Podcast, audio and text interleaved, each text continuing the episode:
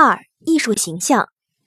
艺术语言和表现手法的主要作用是将艺术家头脑中主客观统一的审美意象物态化为艺术作品中的艺术形象。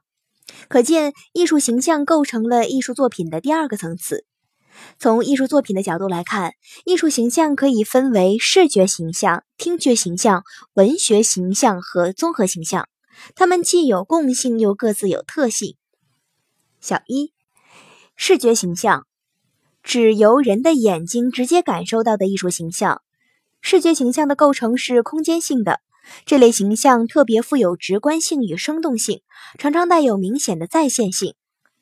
绘画、雕塑、书法、建筑、摄影、实用工艺品。小二，听觉形象，指由人的耳朵直觉感受到的艺术形象。听觉形象的构成是时间性的。这类形象具有空灵性和抽象性，使得音乐形象具有不确定性、多义性和朦胧性。音乐。小三，文学形象，指依靠语言作为媒介来塑造的形象。文学形象最鲜明的特点是间接性，需要读者通过积极的想象和联想，才能在头脑中形成活生生的形象。